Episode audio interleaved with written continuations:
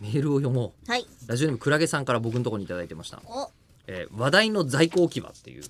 メールのタイトルなんですよい。もうこれだけでもう中村さん今日話題の在庫置き場っていう7文字でもういけるよね多分ねいけるですね最後までね、うんでもせっかくですから読みましょ中身うも読ませていただきます、えーお二人のどうかされている雑談力も、話題となる話のネタを大量に記憶されているからだと思います、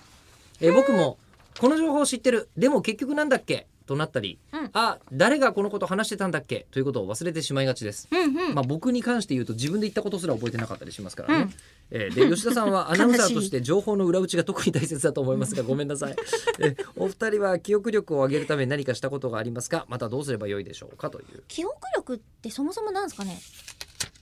何突然難しいことをだって記憶するのと引き出すのってちゃんと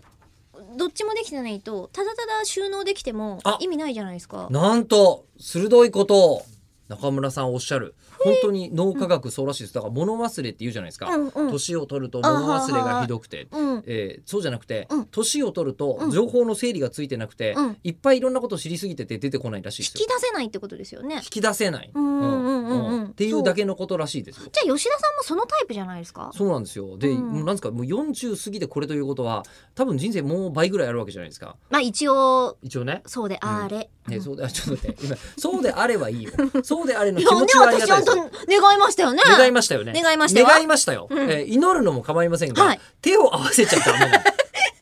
ラジオだったらわかんねえいじやゃん。ラジオじゃないけ ど俺には分かります。えーでしかもそこで僕のことをそう拝んだ場合、えー問題だと考えるのは多分僕だけなので、おお。えー僕にだけ分かっちゃいけ世界中で分かっちゃいけ ないわかっちゃいけないんだ。だこけどの今人だけはこう分かっちゃいけない人に対して今なんかもうあの何、えーすごい経験な対人みたいになってましたからね。あーうんもうねそれで、今もう対人で一つ面白いこと思いついちゃいましたよ。何ですか？最近、うんあの僕あの昔出したなぜこの人と話をすると、うん楽になえるーの楽かにな。るのかって本が、うんなぜ楽ですね中国版と韓国版出してもらってたんですけど、あのなんとタイ語版が出たんですよ。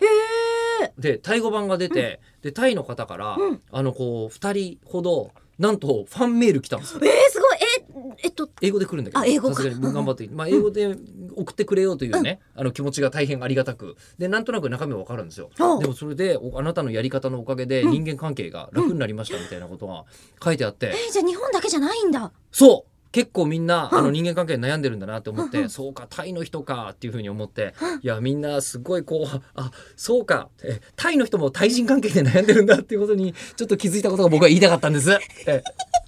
ちくしょうなんか何滑らされた感じになってるんですかいいじゃないですかいい吉じゃない田ですさんかが元気に生きていけますよだから拝んじゃダメでしょそこで滑っ滑ったかな